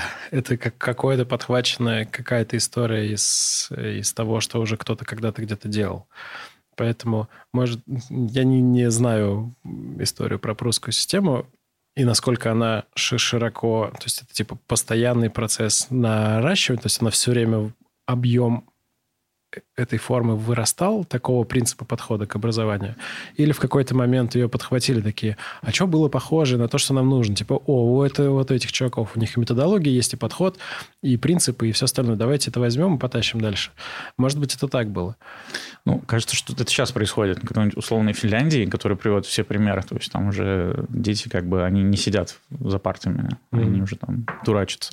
Там даже мне рассказывали, что меня немножко шокировало, если э, идет директор через школу, и там тихо в классе каком-то, он, наоборот, заходит, спрашивает, что у вас случилось, почему у вас так тихо? Mm-hmm. Ну, потому что там все веселятся и, по сути, вот как бы играют. Чем, чем мы должны заниматься дети? Потому что, mm-hmm. да, у нас как бы через скуку мы все как будто прививаем там, да, то есть там... Не знаю, даже вот давай это онбординг, такое слово, э, как это, когда человек устраивается на работу, это же супер стресс. Uh-huh. Ты где-то с какими-то новыми людьми, а тебе там дают вот 18 инструкций, вот. Но я не знаю, как ты будешь что там делать вообще. Ну, короче, давай посмотрим, выплывешь ты или нет. Удачи. Mm-hmm. И ты там потихоньку, не знаю, в курилках знакомишься, а что у вас тут происходит вообще, а этот шеф как выглядит и прочее, да. То есть, хотя можно было все сделать тоже по-другому там, да, как-то. Ну, это же игра? И э, там, не знаю, если на э, на животных, на каких-нибудь смотреть, на котят у них, или на кошек, на тех же, там все равно, мне кажется, это какая-то мета-штука все равно в голове про то, от чего ты кайфуешь внутри того, что ты делаешь. Игра — это же такой процесс непрерывного кайфования от того, что что-то там у тебя собирается, ты что-то придумал, нарисовал, собрал, что-то там с кем-то там договорился или нет. И здорово успевать это, ну, протаскивать это состояние на, и во взрослой жизни. Тут, кстати, я вот сейчас вспомнил у Полунина, э, э, который клоун. Да, я знаю то, что ты об этом сейчас скажешь. В смысле, hangable, да, как это?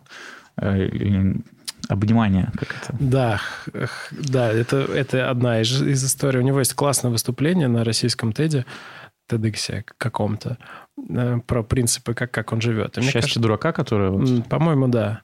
И на самом деле там очень глубокие мысли. Там, типа, делать только то, от чего дзынькает. Второе про то, что создавать вокруг себя красоту какую-то, ну, типа, что невозможно весь мир поменять, а ты можешь только в рамках какой-то своей области, какого-то небольшого пузыря это сделать, и важно там это сделать так, как ты хочешь, а потом он раздвигает вот эти рамки, делает их, делает их шире, но, типа, важно вот это оставлять, что делать только с теми, кого хочется, хочется обнять, и можно обнять. И, и там такие очень фундаментальные принципы, которые очень круто мэчится совсем, ну вот совсем, Мне еще там один говорили. принцип понравился, что он раз в 8 лет меняет да, да, сферу да, какой-то да. деятельности. Ну, я заметил, тоже есть такие циклы, это интересно тоже за этим наблюдать тоже, потому что недавно про это же думал, где-то в 2012 году похожий у меня процесс происходил, когда я такой, что-то новенькое. И я загружал в себя тоже книжкой, какими-то этими огромными такими порциями. И в какой-то момент этот процесс заканчивает, как-то сходит на нет, оно как бы формируется, а чего хочется дальше, и уже начинается процесс, э, уже хочется идти делать, а, а, а, а читать и, значит, наполняться уже меньше хочется, хочется отдавать обратно. На дыхание в каком-то плане похоже такой. Раз, вдохнул, забрал и выдыхаешь долго. Мне тут просто я за себя еще, пока мы говорим, записываю кучу всего, и у меня теперь, знаешь, это как я как в Диснейленде. Это пока оставим, будем последовательно. Я про игру хочу последний закинуть, что хочется, кажется, что есть способ продолжать в это играть. При всей серьезности относиться все равно несерьезно и, и отыгрывать. И что, да, может быть, контексты у нас так или так общество или культура сложилась, что чем дальше, чем очень серьезно, но похоже, все равно можно все так же то же самое делать, но еще успевать в, в, в это играть. На секунду, если задуматься, то когда мы играем, мы супер серьезны. Вот если вспомнить даже детство, ну, никто не играет понарошку. Конечно, ты до конца Наоборот, играешь. там ты максимально растворяешься в этом. Да. И, по сути, это тогда игра, это про какое-то конструирование каких-то форм, mm-hmm. да, и, и дел, и убеждений. И mm-hmm. получается вот то, что ты как раз сказал, э, играть же можно тоже с людьми, которые там, ну, с ними не прикольно играть. То есть бывает классная игра, но то есть тебе нужны правильные люди, как бы, да, правильная игра, и тогда как бы вроде как получается. Да. Или какой-то способ взаимодействия. Похоже, не всегда тоже рядом будут люди, которые готовы так, как хочется играть. И тогда может быть игра в том, чтобы научиться с ними как-то так это собирать, чтобы оно все равно продолжалось. Слушай, ну вот это все мы сейчас с тобой обсуждаем, и я чувствую, что, значит, что-то сдвигается, потому что вот эти условно бирюзовые организации, где люди там, или сейчас большой упор на то, что выбирают не по скиллам, а по матчится ли человек с э, миссией компании вообще, uh-huh. какие у него там ожидания и прочее. Ну, то есть, если раньше там смотрели только, если продажник, ты много продаешь, ты подходишь. Uh-huh. А сейчас, условно, если ты там, ну, групп или что-то, да, ты классный, но ты нам просто не подходишь. Это кажется, что вот про то же, чтобы уже играть лучше с людьми, которые тебе подходят. Да, похоже. Кто там говорил, культура ест стратегию на завтрак? Культура mm-hmm. компании ест стратегию на завтрак. Не помню, это какой-то какой взрослый э, мужчина американский, кажется, что-то такое говорил. Эм, как ты это понимаешь? Я, я это увидел... Я последний год работал в не очень большой компании. У нас было э, человек 30 э, такого типа, как это обозвать, проектного офиса, и там еще там колл-центры, и э, еще там человек 80 линейных ребят таких. И я заметил, что то, как принимаются решения внутри компании, это такое... Вообще вся компания — это такое отображение внутреннего мира фаундера. Такое продолжение его. И то, что он транслирует, как он решения принимает. И под это же подбираются люди, и, и как будто бы на это же и оптимизируются на такие же принципы принятия решения. Поэтому все косяки или какие-то несостыковки, которые внутри этого человека есть, если он один, да, или какая-то небольшая группа людей, оно все все это вылезает внутри, внутри компании. Вот. И культура же это не та штука, про которую ты спросишь у людей, типа, какая у нас культура. Тебе какой-то общественно приемлемый ответ ответит.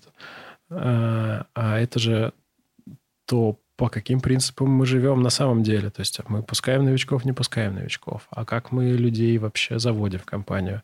А как мы относимся, там, не знаю, к косякам, а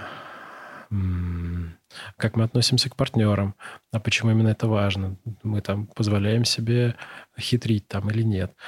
И это все, ну, это такое сложная такая система, которая начинается там с фаундера одного, двух, трех, а, и, и дополняется всеми людьми, кто рядом. И если там обратной связи нет, то это, ну, или если есть, но какая-то не очень качественная, то это всегда тоже заметно.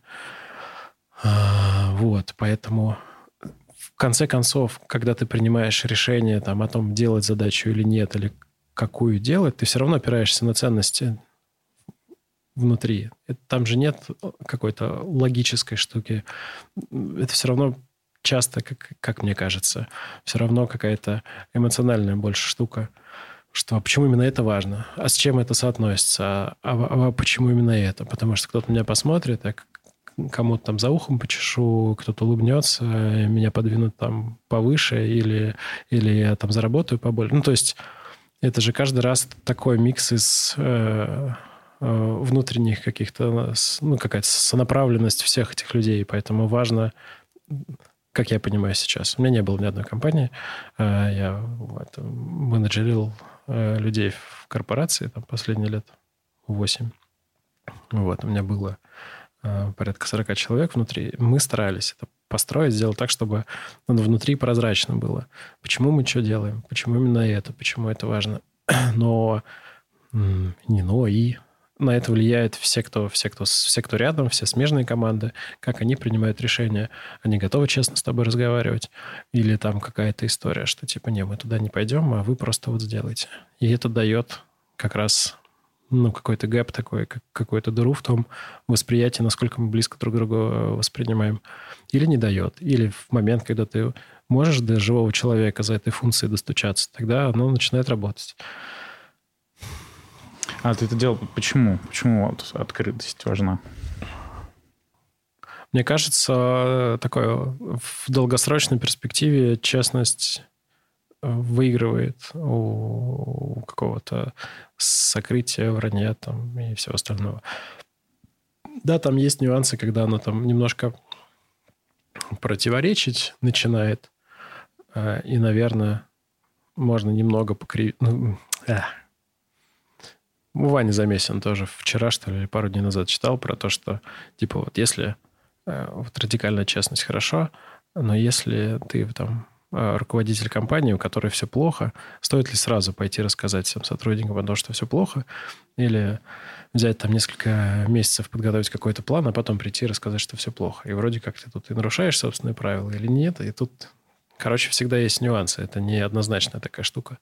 Но я в целом иду к тому, что я хочу быть честным до конца с собой и с теми людьми, с кем я коммуницирую, потому что это дает возможность а, ну, разные точки зрения видеть, например. Это то, что мне могут напрямую говорить обратную связь или о том, что что-то не так или так.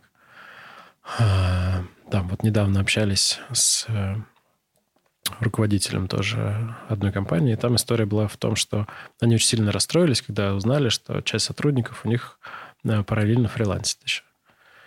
И типа, а что они делают в рабочее время? А почему именно так? А я про свою команду прекрасно знал, когда и кто и что, потому что ну, я не могу это запретить. Потому что если люди это делают, они это делают. У них есть причины это делать. Какой-то рынок такой сформирован. Ну, как бы оно так работает, и mm-hmm. все. И как бы Просто нужно иметь это в виду. И, и, ну, и не давить на эти штуки, или давить, или как-то. То есть э, это, здесь больше контекста резко появляется.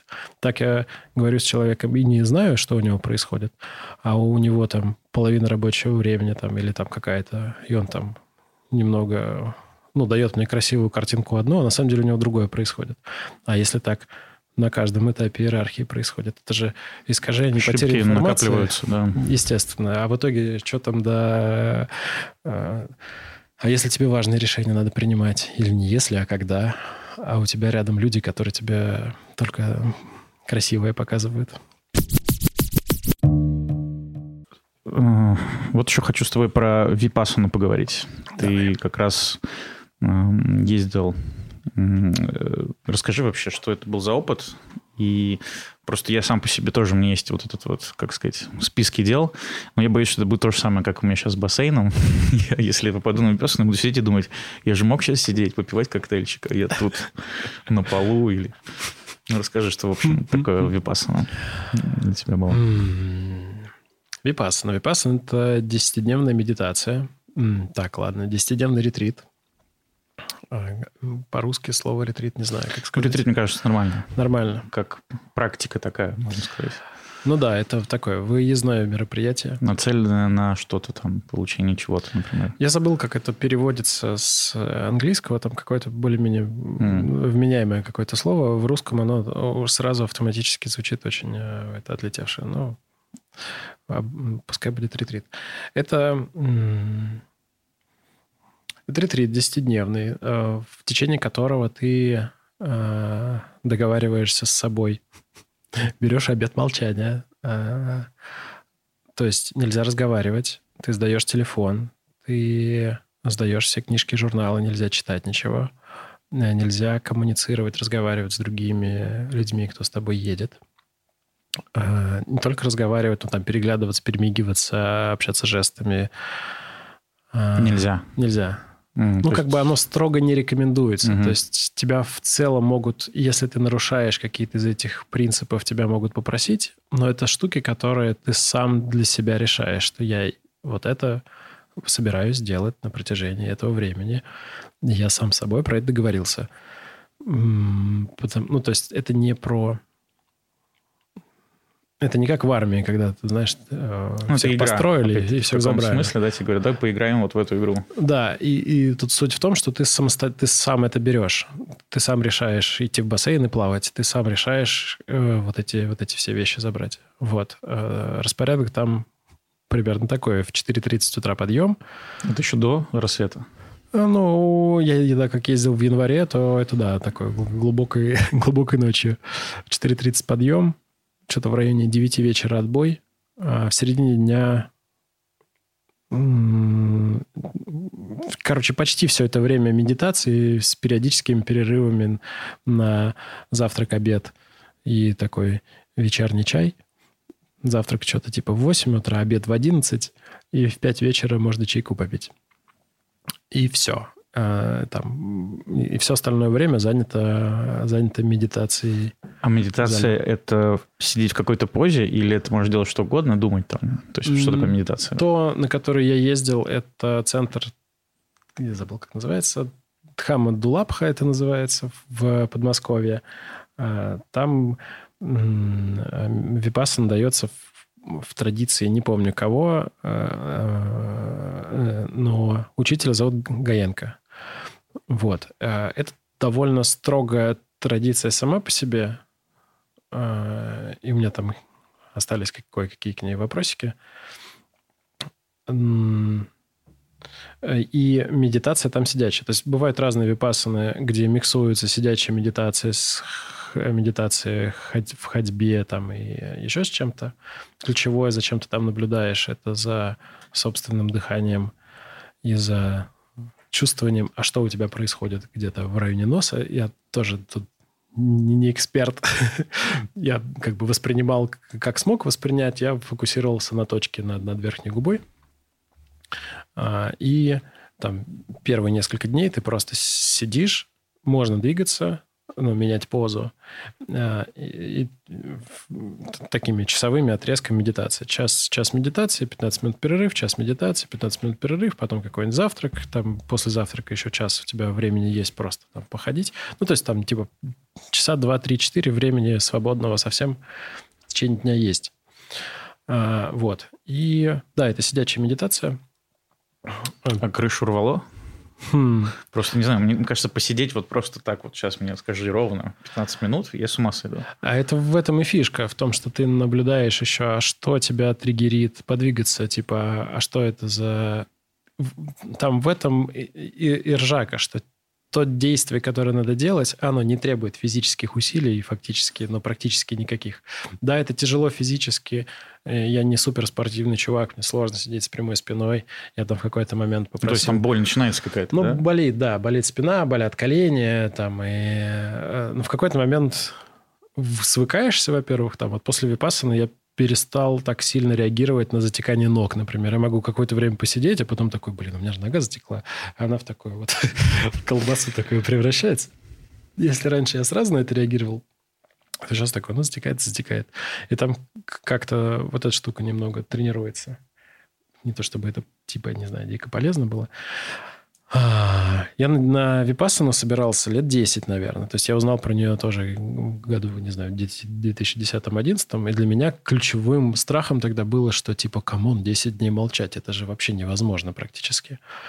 То в прошлом году, когда я в какой-то момент такой, окей, я, кажется, научился с внутренними вот этими какими-то порывами, позывами как-то работать с этими, не знаю, голосами, которые приходят и говорят, э, критикуют или что-то требуют или там все остальное. Я научился с этим как-то справляться, и если какая-то большая штука вылезет, я смогу с ней как-то повзаимодействовать и ее куда-то там отодвинуть.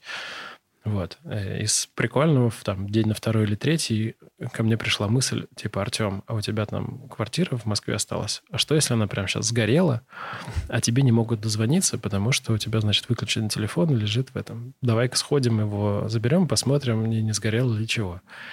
Вот. И такого порядка штуки, только про всякое разное, про внутреннее, все, все что угодно может приходить, и оно может выглядеть довольно каким-то страшным, неуютным там и так далее. Плюс за счет того, что ты перестаешь коммуницировать, у тебя перестает работать эта часть мозга, которая за социальное mm. поведение отвечает. Которая, по-моему, 70% времени... Типа да? того. За mm. статусы, за то, что, кому, как я сказал, как можно было сделать по-другому, а что mm. буду делать завтра. И в какой-то момент ты попадаешь в такое во вневременное такое э, состояние, что у тебя ни с кем никакой коммуникации практически нет.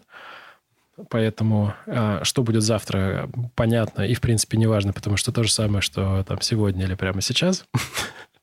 И послезавтра тоже, и после-послезавтра тоже. И в целом еще там 8-10, там сколько-то дней впереди, когда... Было такое, что ты это считал, эти зазубринки? Ну, я считал... Осталось три дня. Мне было очень тяжело в самом начале именно физически, до момента, когда я там подпорку под спину попросил, и стало мне полегче немного сидеть. С этого момента у меня вот, я считаю, медитация началась.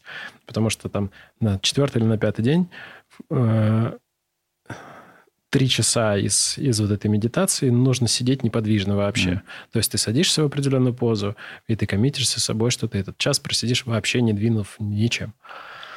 Ну, там можно поднимать голову, потому что залипать начинаешь, но или там как-то, ну, типа руками, ногами, туловищем двигать нельзя, позу менять нельзя. И это еще один слой такой договоренности с собой. И когда вот эти все штуки проходят, сознание попадает ты, ты за счет того, что ты постоянно фокусируешься на вот этой точке чувствительности, а все мысли как будто бы из этого места начинают про происходить. Ты с собой договорился думать только о том, что я чувствую вот здесь. И потом такой, ага, а я думаю о том, как мы сидим на студии, записываем подкаст. Такой, во-во-во, подожди, мы же смотрели на, на это. Ну, давай смотреть на это. Возвращаешься. И вот если поначалу вот эти мыслительные процессы могут уносить вообще в какие-то далекие дали, что-то вспоминать. За счет того, что вот нет э, постоянной коммуникации, ты не пережевываешь вот эту жвачку о том, э, что будет завтра, что будет сегодня, что я надену, там, и какие задачки мне надо сделать, потому что задачек нет.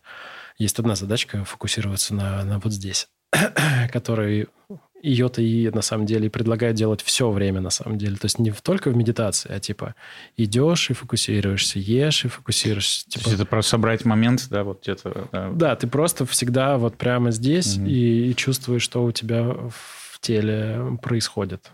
Вот. И в какой-то момент из-за того, что вот этой внешней информации не хватает, или ее нет, могут всплывать какие-то штуки из прошлого, mm. какие-то травматические опыты, про то, можно что-то вспомнить, то, что очень давно забыл, непонятно, как с этим справиться, там, с какой-то какой тревогой или с, еще с чем-то. Поэтому э, такой, это довольно психологически тяжелый опыт, и нужно очень внимательно как мне кажется, подходить к тому, чтобы туда поехать. Потому что... Почувствовать готовность, да, такую? Ну, да, понимать, зачем, что ты ждешь, и быть готовым к тому, что это довольно такая непростая э, психологическая штука. Вот. Мне помогло там часа фу, часа полтора, года полтора терапии там и всего остального, я ну, более-менее такой, окей, все, я вот, кажется, готов. Я, понимаю, я понимал, зачем. То есть мне важно было именно так сделать. Я, я и хотел убрать из сознания э, вот эти вот конструкции все лишние, посмотреть на то, а что из этого получится. Типа, а что, если я сам с собой до конца останусь? рядом нет людей, рядом нет ничего, есть только я и больше все. И есть очень простая задачка, которую надо делать. Мне даже, не знаю, гири поднимать не надо, проекты не надо сочинять там, ничего. Просто фокусируйся на том, что ты чувствуешь. На это даже усилия не надо физического никакого. Ну, фактически можно это и лежа в целом делать, или стоя.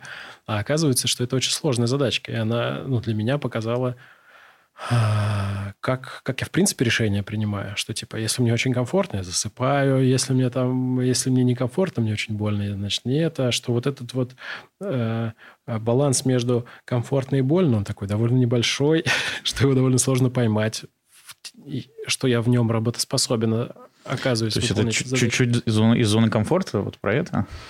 Ну, да, это что, типа, если...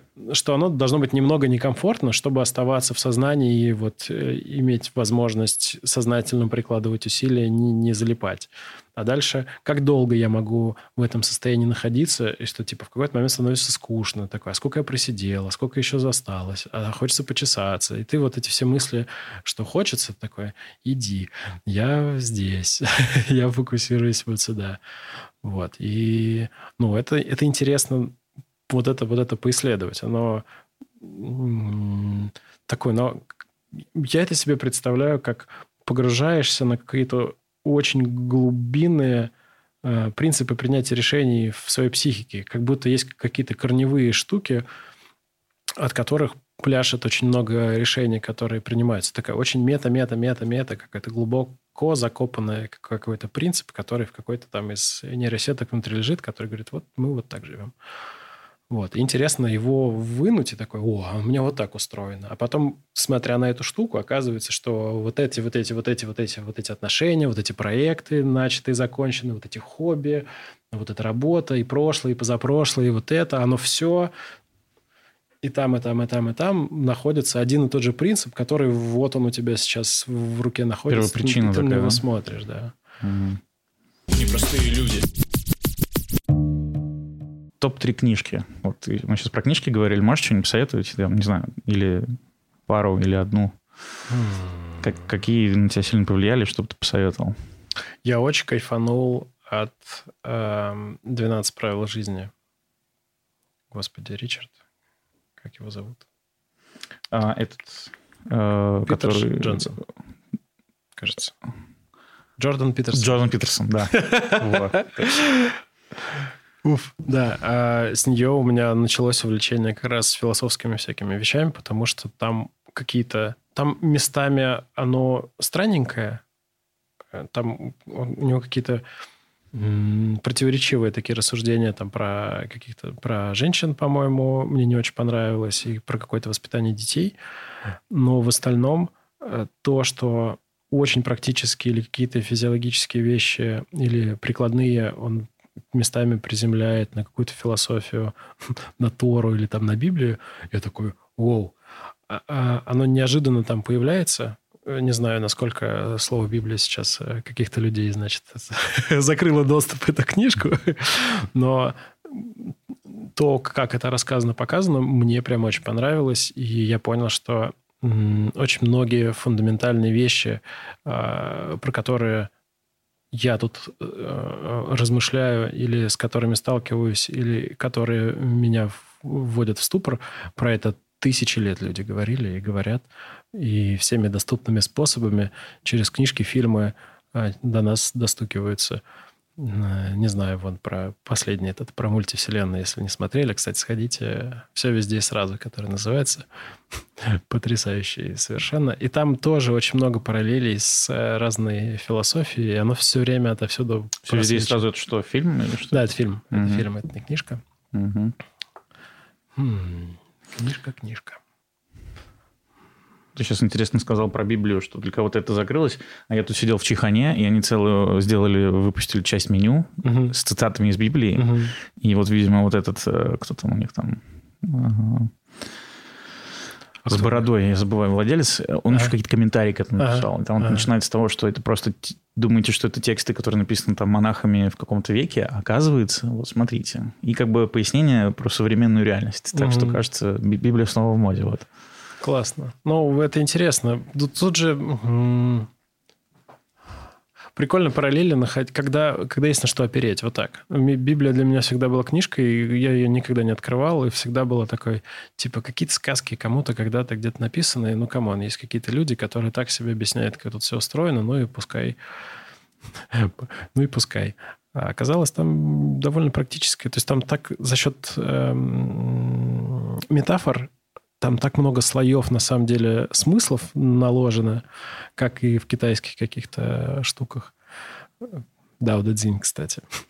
Хороша тоже. Дао Дэ Цзинь. Это книжка, да? Это даосская книжка, трактат э, Лао Цзи, по-моему. А, такой основополагающий трактат в даосизме. У него есть, не знаю, десятки разных переводов. И, и там интерес, э, можно и на YouTube посмотреть э, какие-то прочтения. Там даже там разбито на несколько, там что-то порядка что-то 130 или 128 стихов, какая-то стихотворная такая форма. Но автор там играет с формой иероглифов. То есть, типа, за счет того, что иероглифы даже в определенном порядке стоят, они сами меняют смысл, пока ты читаешь mm. предложение. Поэтому там одновременно в каждой фразе очень много сразу смыслов. То есть там каждую из, из этих четверостишей можно чуть ли не книги писать из каждого про всякое разное. Вот, это удивительной глубины такая штука. Хочется практическое что-нибудь, наверное сказать здесь? Слушай, я кайфанул не, практи... не практическое. Я Уилбера посоветую. Прекрасная. У него есть «Практика интегральной жизни», по-моему, называется книжка. Она довольно легкая. Все советуют краткую историю всего. Mm-hmm. Я ее пытался помучить, и она в самом начале ничего, а потом в какой-то момент прям коротить очень сильно меня начало. И я не смог ее прочитать. А вот «Практика интегральной жизни» может быть, странно звучит, но там довольно интересные связи как раз э, и какой-то овервью такой. С... Он такой очень прикольный дает фреймворк, то, как можно на мир посмотреть еще через ну, на, на то, как можно смотреть на то, что происходит с разных сторон, что типа есть внутренние индивидуальные наши собственные чувства, ощущения, через э, внешние, как это мои чувства, ощущения проявляются в моих действиях, то есть в объективной реальности. То есть пока ты не спросишь у меня, как я себя чувствую, ты никогда не узнаешь, как я себя чувствую. Либо ты можешь читать какое-то мое внешнее и предположить. Но на самом деле, что у меня внутри происходит, ты никогда не узнаешь. И вот он в явном виде раскладывает вот эти две штуки и, и туда же добавляет еще про э, коллективное. Ну, то есть, типа, есть наше с тобой, например, коллективное прямо сейчас, внутреннее. Это то, что мы не решили, а то, что с нами идет по умолчанию. Как бы, ну да? да, это такой фреймворк разложения ситуации. Вот мы пишем подкаст. Есть твое внутреннее, есть мое внутреннее, есть твое внешнее, есть мое внешнее. Есть наше с тобой, пока мы с тобой в диалоге, внутреннее. Это то, как мы друг на друга смотрим, какие у нас ценности, в какие темы мы ходим, не ходим, как, как, какие там, ну, то есть, какие есть культурный какой-то код. Мы разговариваем с тобой на русском языке. А, мы там, не знаю... Ну, то есть вот эти штуки. Есть объективные, объективные какие-то внешние, там какие-то системные штуки. И через этот взгляд он рассматривает там и религию, и философию, и, и просто жизнь обычную, и там и все остальное. Это очень прикольно связано. И там же он увязывает все эти какие-то духовные какие-то штуки с а, теории систем, там, mm. с теорией хаоса, с, со вся, всяким таким. А, так, какое ты животное? Хм, какое животное?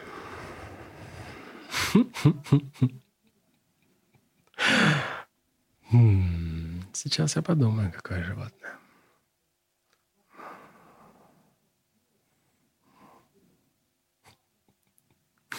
Я не животное, я, я океан.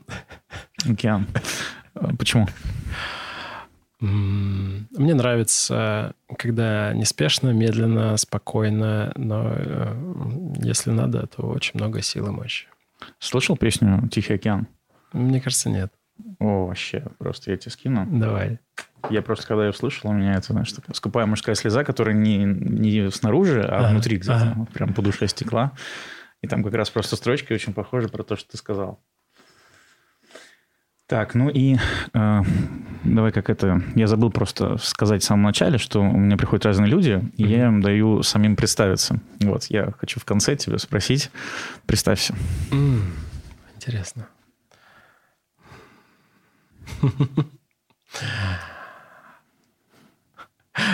Я Артем. а, и мне очень интересно, как все это устроено. И, и, и зачем мы здесь все оказались.